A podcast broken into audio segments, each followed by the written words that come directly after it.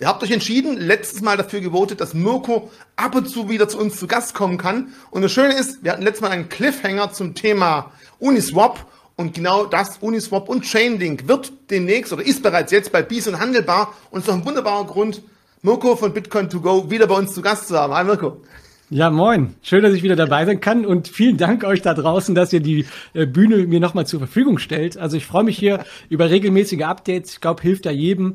Und also dezentrale Börsen, du hast gerade gesagt, da habt ihr euch, glaube ich, zwei richtig wichtige Coins ausgesucht, äh, die jetzt da reinkommen. Sind spannende Themen, die ja relevanter sind denn je, wenn wir mal auf China und äh, das ganze Chaos im Kryptobann blicken. Bevor wir jetzt diese zwei Coins uns genauer anschauen, lass uns vielleicht nochmal einen Schritt nach hinten gehen und sagen, okay, an sich sind es ja beides Coins, die auf der Ethereum-Blockchain basieren. Vielleicht mhm. lass uns erstmal da ansetzen. Was heißt denn das eigentlich? Warum gibt es so viele Coins, die auf den ersten Blick eigenständige Coins sind, aber ohne Ethereum gar nicht bestehen könnten? Was steckt da dahinter und wie teuer ist es, diese ich nehme es Smart Contracts auf Ethereum zu betreiben? Je komplexer, je mehr Gas, je schwieriger wird das Ganze auch wahrscheinlich irgendwo durchzuführen sein, ohne allzu viel zu zahlen. Genau, absolut. Also erstmal das Tolle, äh, was bei Ethereum ja möglich ist durch die Smart Contracts, ist eben auch ja eigene Tokens zu generieren, die man dann zum Beispiel für irgendein Produkt braucht. Also deswegen heißen eigentlich auch die ausgegebenen Coins in der Regel Tokens, die auf Ethereum ausgegeben werden. Deswegen ist Uniswap eigentlich auch per Definition kein, äh, keine Kryptowährung, sondern ein Coin. Mhm. Äh, sorry, ein Token. So, habe ich ja gerade gesagt. Und ähm, der Standard heißt bei Ethereum ERC20, ist erfunden worden von Fabian Vogelsteller. Äh, waren natürlich noch ein paar andere Leute dran beteiligt. Das Schöne an dem Standard ist, dass man eben sehr leicht, das können wir in fünf Minuten machen, selbst eben ein Token aufsetzen kann. Die Frage ist immer nur, wofür brauche ich den letztendlich? Und die Utility, also den Nutzen dem Token zu geben, das ist so ein bisschen die Herausforderung. Und jetzt bei Chaining und Uniswap sind da schon ja unterschiedliche Ansätze drin, aber äh, geben dem Ganzen tatsächlich auch einen Wert. Das heißt also auch für mich, ich habe es mal mir selber durchgespielt, wenn ich so ein äh, Coin auf meine eigene Ledger ziehen möchte, brauche ich eigentlich eine Ledger, die für Ethereum ausgelegt ist und dann eine Unterkategorie davon einfach diese Coins entsprechend dort abzulegen sind. Ja, also es ist relativ leicht. Also durch den äh, ganzen ERC20 Standard braucht man nur eine Ethereum Wallet. Das kann Ledger sein, es kann über die Metamask mit dem Ledger verbunden sein. Man ja. überweist eigentlich immer auf die gleiche Adresse und die ganzen Tokens liegen quasi wie in so Unterkonten dann da drin. Okay, dann lass uns mal anfangen. Du hast letztes Mal beim letzten Video, wer es nicht gesehen hat, das werden wir jetzt irgendwo hier verlinken, kann mal reinschauen. Hast du ein bisschen auch schon von Uniswap gesprochen und ich habe ja auch gesagt, Mensch, lass uns das nächste Mal genauer drauf eingehen, auf diese ja, dezentralen Handelsplätze, wie die funktionieren und vielleicht auch wichtig, wenn ich Uniswap als Kunde nutze, warum soll ich dann unbedingt den Token kaufen? Was ist dann der Vorteil davon und warum soll der Token sich positiv bewegen? Also auch da natürlich keine Beratung, keine Empfehlung. Mirko gibt einfach nur seine Meinung wieder. Ich meine, sonst wäre ja. das Video ja schon zu Ende. Nee, das wäre dann zu Ende. Ich sage hier weder kaufen noch verkaufen. Ähm, ich setze mich ja selber auch sehr, sehr intensiv damit auseinander, wie kann man eigentlich Kryptowährung oder Kryptoassets, Tokens jetzt in dem Fall eigentlich bewerten. Wie erschaffen die eigentlich einen Wert oder Nutzen? Also die genaue Bezeichnung von dem Token von äh, Uniswap ist ja eigentlich ein Utility-Token, um genau zu sein, ein Governance-Token. Also was ich hier eigentlich erwerbe, ist ein Anteil am Protokoll, Mitbestimmungsrecht, wie sich das Protokoll weiterentwickeln wird mhm. und ein Anteil daran, äh, welche Gebühren das Protokoll generiert, die ich dann eben auch als Anteil bekomme. Ein bisschen ähnlich tatsächlich wie eine Aktie auf dezentralem Level, aber jetzt schon auch regulatorisch natürlich gar nicht vergleichbar. Der Token mhm. wird aber auch eben gebraucht, um dann eben diese Voting-Rechte auf der Plattform auszuüben und eben auch die Anteile Anteilsrechte. Also das, das, was der Token verbrieft und was sich drumherum gestaltet, ist eben eine richtige Ökonomie, eine Tokenökonomie und die braucht eben äh, das Uniswap-Netzwerk, um hier auch dem Token überhaupt einen Wert zu geben. Du hast jetzt gerade schon gesagt, da werde ich hellhörig, man erhält irgendwo auch einen Ertrag der Gebühren, die das Netzwerk generiert, einnimmt. Das klingt für mich da als Börsianer, juhu, endlich ein Coin, wo ich Dividenden erhalte. Wie ja. funktioniert das? Kommen die wirklich auf meine Wallet dann irgendwann oder steigt dadurch einfach der Wert meines äh, Uniswap-Coins? Wie, wie geht man da vor oder wie wird das umgesetzt? Ist im Prinzip ein bisschen wie bei einer Aktie auch. Es ist jetzt nicht so, dass quartalsweise ausgeschüttet wird. Auch das wird dann eben über die dezentrale Governance-Struktur abgestimmt. Also quasi wie eine kleine Aktionärsversammlung wird dann immer wieder mhm. auch abgestimmt. Wie hoch sollen die Gebühren sein im Netzwerk? Was kriegen die Anteilseigner etc.? Äh, das muss natürlich immer so ein bisschen ausgleichen. Aber das, was man ja eigentlich kauft, ist wie auch in der Börse viel auch Fantasie. Also was glaube ich ist wirklich Uniswap nützlich als dezentrale Handelsplattform? Haben dezentrale Handelsplattformen eine Zukunft? Und ich glaube, das zu bewerten oder zu beurteilen, ist hier für den Kurs zum aktuellen Zeitpunkt definitiv relevanter, als ob ich da jetzt Anteile bekomme oder nicht. Okay, dann äh, leg doch mal los. Wo, wo geht der Markt hin? Ich meine, bisher ist es ja so, dass auf diesen äh, Uniswap-Plattformen ja immer ähm, Tokens gehandelt werden können. Also bisher ist es ja relativ abgekapselt. Zum einen reicht es schon, damit die Fantasie so groß ist, dass der Preis weiter, wir sind glaube irgendwo jetzt bei 21, 22, 23 Euro ähm, vom Preis her aktuell, als wir hier drehen. Reicht es schon als Fantasie oder hat man die Fantasie, dass vielleicht später das Ganze auch aufgemacht werden kann, dass auch andere Tokens irgendwie über diese dezentrale Plattform gehandelt werden könnten?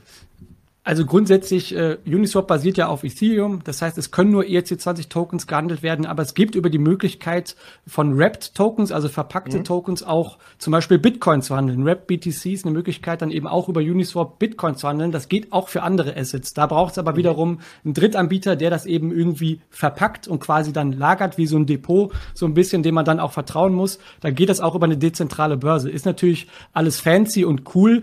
Jetzt muss man aber auch sagen, ähm, das Ethereum-Netzwerk ist noch nicht so flott, dass auch wirklich alles schnell abgewickelt werden kann. Klar, die Blöcke sind jetzt in 15 Sekunden immer noch absolut im Rahmen, aber die sind teilweise noch recht voll und das macht auch Transaktionen dann sehr teuer. Also Uniswap mhm. funktioniert ein bisschen anders als eine Börse Stuttgart. Da gibt es kein Orderbuch, sondern Liquiditätspool. Ich selber kann also quasi Liquidität der Plattform zur Verfügung stellen, kann dadurch auch einen Ertrag verdienen. An dem Pool bedienen sich diejenigen, die handeln wollen. Und was dann passiert, ist quasi ein direkter Austausch. Das heißt, ich muss nicht mhm. im Orderbuch einen Gegenpart finden, sondern ich nehme das Geld aus dem Pool und muss entsprechend das Poolgewicht auch wieder ein bisschen ausgleichen, damit da nicht irgendwie äh, das in Schieflage gerät. Das ist auch ein Risiko. Also da kann man dann gerne noch tiefer graben. Stell nur die richtigen Fragen.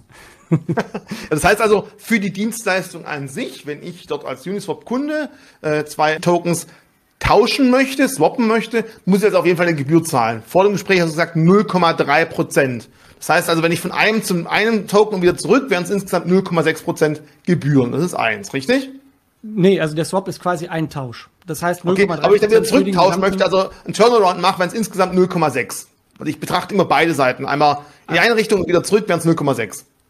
Nee, also es ist nur der Handelspartner löst quasi die Gebühr aus. Also dadurch, dass ich einen Liquiditätspool habe und nicht diesen Gegenpart, ist es mhm. so, dass ich quasi aus dem Liquiditätspool äh, meine Coins oder meine Tokens, die ich haben will, rausnehme und die, die ich dafür abgebe, die lege ich rein. Und der ganze mhm. Prozess ist ja quasi beide Positionen in einem und kostet halt 0,3 Prozent. Jetzt genau. nagel mich aber auch nicht auf die Prozentzahl fest, weil die ändert sich eben dadurch, dass die Leute darüber abstimmen können, wie hoch das sein soll. Aber das ist dann eben der Incentive, der denjenigen zur äh, Verfügung gestellt wird, die eben die Liquidität bereitstellen. Das heißt, hier hast du also die Möglichkeit, wenn du jetzt meinetwegen USDT, also US-Dollar und Ethereum hältst, beides mhm. als Liquidität bei Uniswap zur Verfügung stellst, kannst du 0,3 Prozent Zinsen verdienen für das Halten der Währung, die du eh wahrscheinlich hast. Das ist natürlich ganz nett, ist jetzt aber eher was für größere Player, weil 0,3 Prozent ist jetzt auch noch nicht der Riesenburner. Da gibt's auch noch andere Möglichkeiten, denke ich. Also die 0,3 war für mich gemeint, ich tausche einmal wieder rein und tausche wieder ins ursprüngliche zurück. Als Börsianer denke ich halt immer mhm. als sogenannten Turnarounds. Deswegen habe ich beides ja. mal 0,3 zusammengezählt.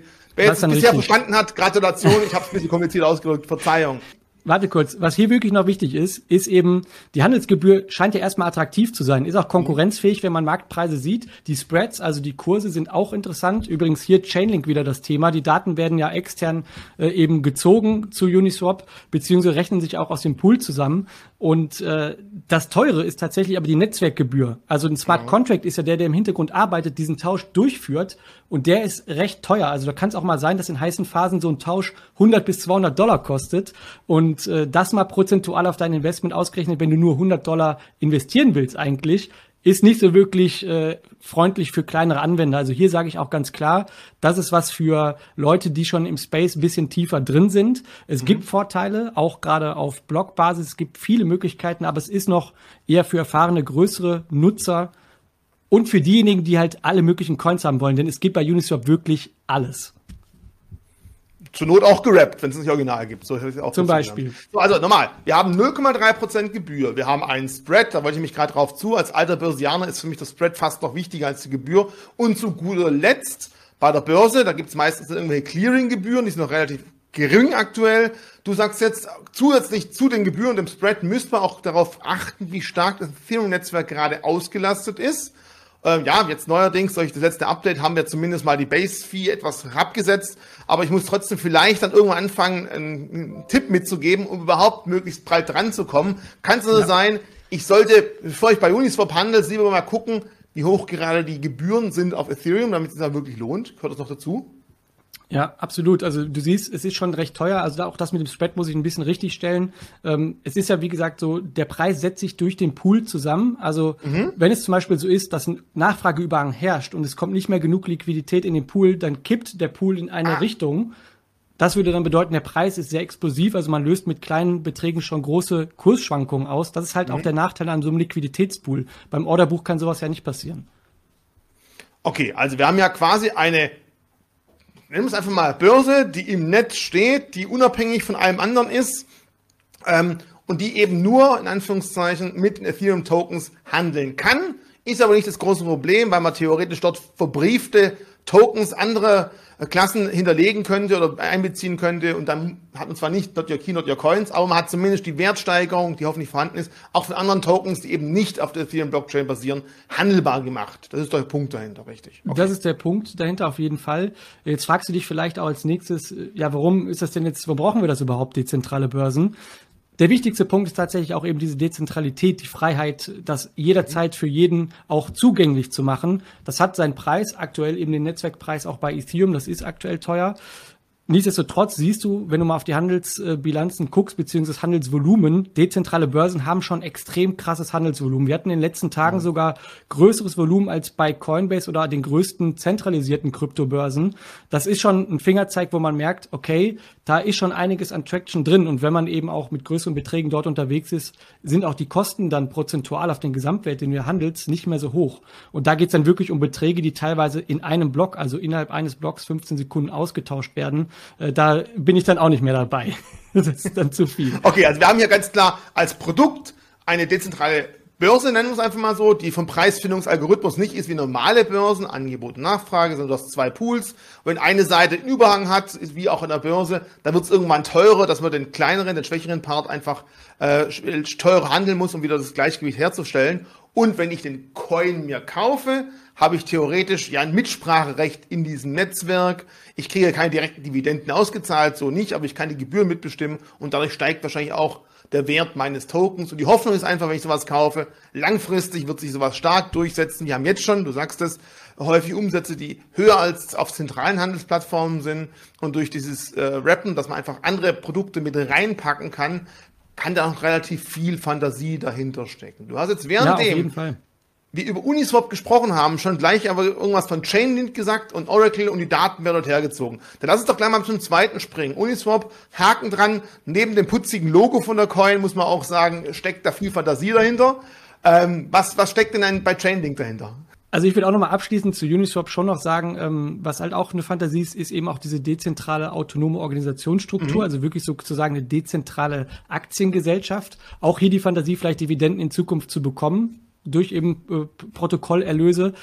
Es mhm. ist schon spannend, weil man eben sieht, hier ist eine ganz, ganz neue Entwicklung, wo man eben nicht nur als Teilnehmer an die Börse geht, sondern vielleicht auch sogar als Liquiditätssteller und quasi die Börse selber wird. Also das ist schon ganz mhm. interessant.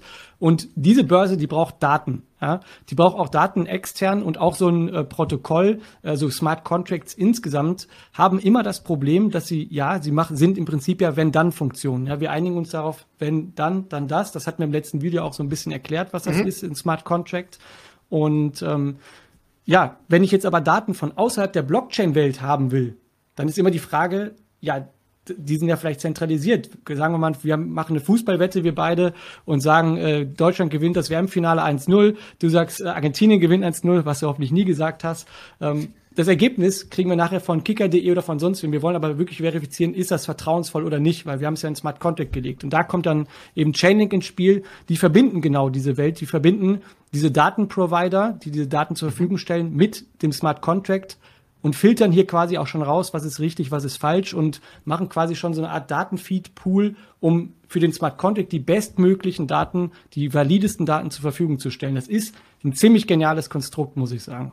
Also ganz klar, der Smart Contract ist nur so gut, wie die Daten, die beigesteuert werden, die diesen Smart Contract in die eine oder andere Richtung schubsen.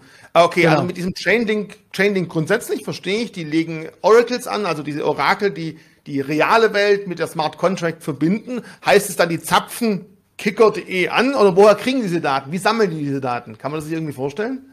Ja, also es gibt, also was äh, Chainlink letztendlich ist, ist im Prinzip wie so ein großer Datenmarktplatz. Also wenn ich jetzt bei Chainlink mich beteiligen will, also auch mit meinen Daten, die ich zur Verfügung stelle, Geld verdienen will, mache ich einen Knoten, einen Node auf im Chainlink-Netzwerk und sage, hey, ich habe Daten jetzt über das Wetter, die stelle ich hier zur Verfügung. Jetzt kommen andere Datenprovider für das Thema Wetter und sagen, hier sind unsere Daten und die konkurrieren auch miteinander. Das heißt, mhm. jetzt sind erstmal alle Daten auf dem Marktplatz. Wie entscheidet jetzt der Smart Contract, welche Daten valide sind? Das basiert eben darauf, äh, wie zum Beispiel der Nutzer auch in der Vergangenheit, also der Datenprovider in der Vergangenheit aktiv war. Hatte der in der Vergangenheit vertrauensvolle Daten, dann gibt es sozusagen Bonus im Algorithmus. Mhm. Es gibt dann noch die Möglichkeit, Chainlink-Tokens zu hinterlegen. Hier geht nämlich dann auch der Datenprovider ein Risiko ein, denn wenn die Daten falsch sind, gibt es auch eine Entschädigung, damit eben ah. nicht hier irgendwas, was schiefgelaufen ist, dann aufgrund von Daten irgendwie dann doch falsch entschieden wurde. Also das ist dann eine Art Versicherungssumme. Je höher die ist, desto höher wieder die Wahrscheinlichkeit, dass ich als Datenprovider genommen werde und dann wieder Geld verdiene. Also es ist schon sehr, sehr smart gemacht, weil das alles innerhalb kürzester Zeit passiert. Also das heißt dann quasi, ich hinterlege so eine Art Versicherung, steigere damit mein Vertrauen, weil die genau. Anbieter ganz klar sehen, Mensch, wenn der jetzt schon bereit ist, solche großen Schadenssummen zu, zu zahlen im Notfall, der will das natürlich niemals tun. Also ist es ziemlich sicher, dass seine Daten funktionieren. Sind wir so ein bisschen vielleicht auch wie beim Staking, weil man sagt, wenn ich viele Coins genau. hinterlege, will ich einen Teufel tun, da irgendwie was dagegen zu machen.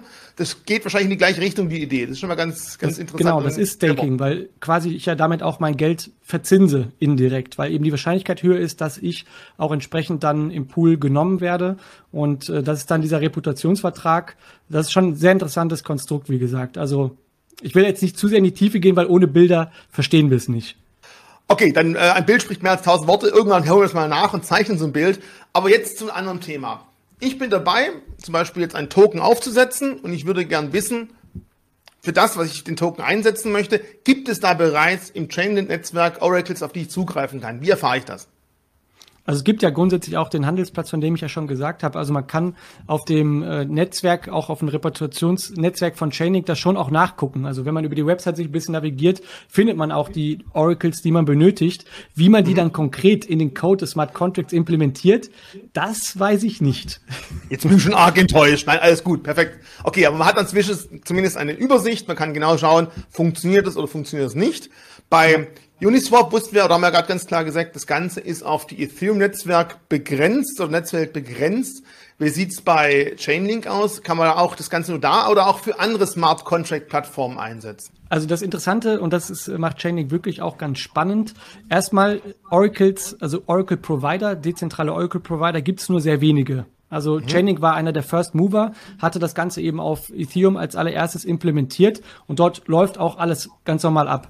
Das Schöne ist aber, es ist äh, eben Blockchain agnostisch, also es muss, es ist nicht auf Ethereum begrenzt. Also man kann mhm das eben auch auf anderen Netzwerken einsetzen. Jetzt hat Cardano zum Beispiel äh, neulich erst bekannt gegeben, Partnerschaft mit Chainlink, kein Wunder. Die machen auch Smart Contracts, die brauchen auch Daten außerhalb äh, der Blockchain, also der realen Welt. Und da ist äh, Chainlink ganz klar so eine Art Monopol. Es ist der größte Anbieter und auf jeder Blockchain nutzt man eigentlich auch Chainlink, also auf jeder anderen. Die meisten sind ja ERC2, also Ethereum ähnlich, also mit einer EVM, äh, Ethereum Virtual Machine. Also sehr ähnlich strukturiert, das macht es ein bisschen leichter, das zu integrieren, aber es geht auf allen Netzwerken. Also es ist sehr, sehr interessant und da hat sich eben ja Chaining auch so aufgestellt, dass man auch theoretisch ja Sachen abwickeln könnte, die gar nicht auf dem Smart Contact stattfinden, sondern vielleicht auch zwischen ganz normalen Providern. Also wirklich das normale Oracle-Problem auch im echten Leben sozusagen lösen. Also es geht schon etwas weiter, wenn man will.